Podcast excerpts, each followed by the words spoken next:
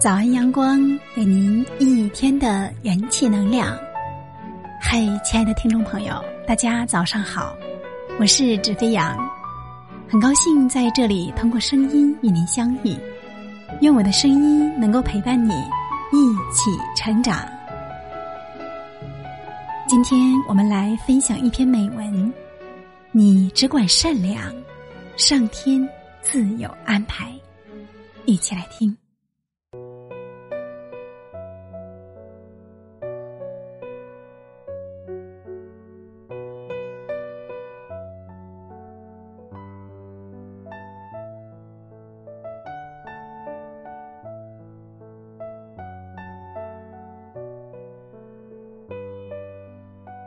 聪明只是一种天赋，而善良却是一种选择。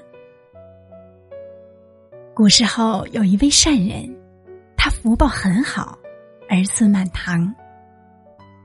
他在临终时，儿孙们跪在他床前说：“您要离开我们了，最后留点什么话，让我们终身奉行吧。”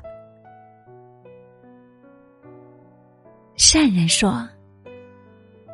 你们只需记住八个字：学会吃亏，吃亏是福。其实，善良的人根本不会吃亏。人生是一盘很大的棋，你在这里迂回一下，可能就在那里蓄积了力量。用佛家的话说，福报在后面。你现在所承受的，都是你起心动念所造；你将来所拥有的，都是你当下举手投足而来。撒哈拉沙漠自古以来就有“死亡之海”的称谓，凡是进入这个沙漠的人，总是摆脱不了相同的命运，有去无回。一八一四年，一支考古队第一次打破这个死亡魔咒。当时荒漠中随处可见逝者的骸骨，队长总让大家停下来，选择高地挖坑，把骸骨掩埋起来，还用树枝或石块为他们做个简易的墓碑。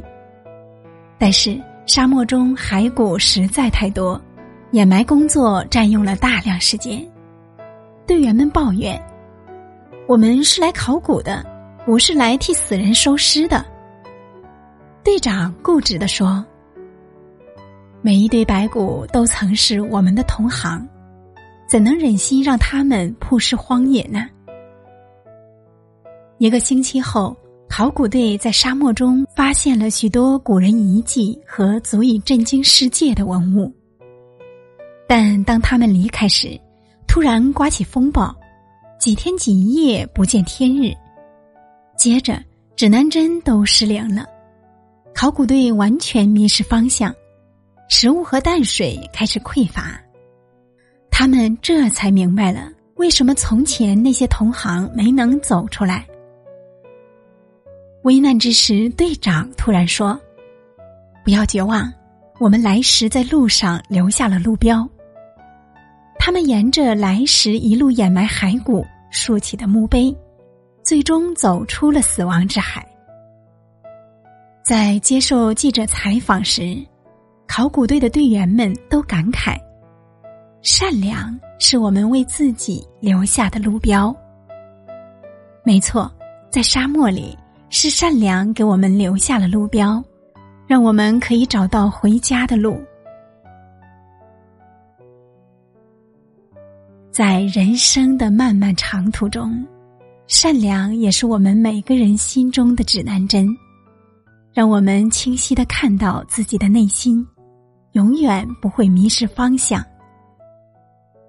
你付出了善良，或许不会马上回报，但一定会在另外的空间节点得以弥补。积善之家必有余庆。积不善之家，必有余殃。有一个农夫的玉米品种，每年都获得极好的收成，而他也总是将自己的优良品种毫不吝惜的分赠给其他农友。有人问他为什么这么大方，他说：“我对别人好，其实也是为自己好。风吹着花粉四处飞散，如果邻家播种的是次等的种子，在传粉的过程中，自然会影响我的玉米质量。因此。”我很乐意农友们都播种同一优良品种。凡你对别人所做的，都是对自己所做的。所以，凡是你希望自己得到的，你必须先让别人得到。你若想被爱，就要先去爱人；你期望被人关心，就要先去关心别人；你要想别人对你好，就要先对别人好。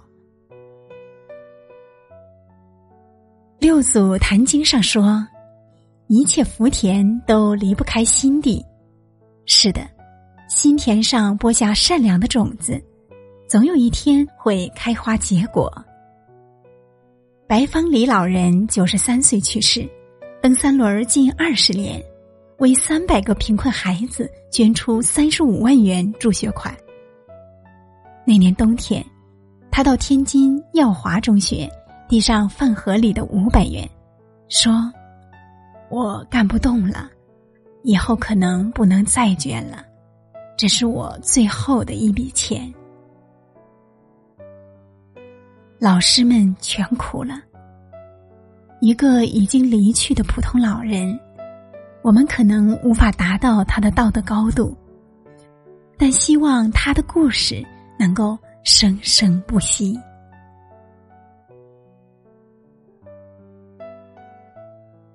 生命是一种回声，你把善良给了别人，终会从别人那里收获善意。无论你对谁好，从长远来看都是对自己好。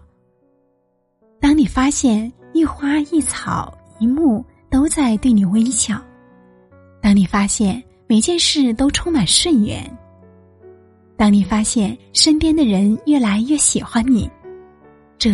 就是善良的回音。人有善念，天必佑之。这个天就是你周围的环境和人。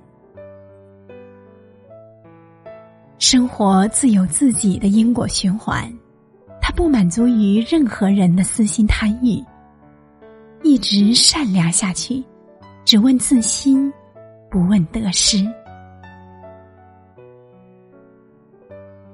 我始终认为，善是人性中所蕴藏的一种最柔软，但却也是最有力量的情怀。不管如何艰难，我们也应该坚持善良；不管多么孤独，也要坚守人格的高尚。因为，总有一天你会明白，善良比聪明更难。因为，聪明只是一种天赋。而善良，却是一种选择。你付出了善良，或许不会马上回报，但一定会在另外的空间节点得以弥补。好啦，亲爱的听众朋友，今天的早安阳光到这里就结束了。感谢你的用心聆听与陪伴，我是纸飞扬。我们下期节目再会。我心中有一道自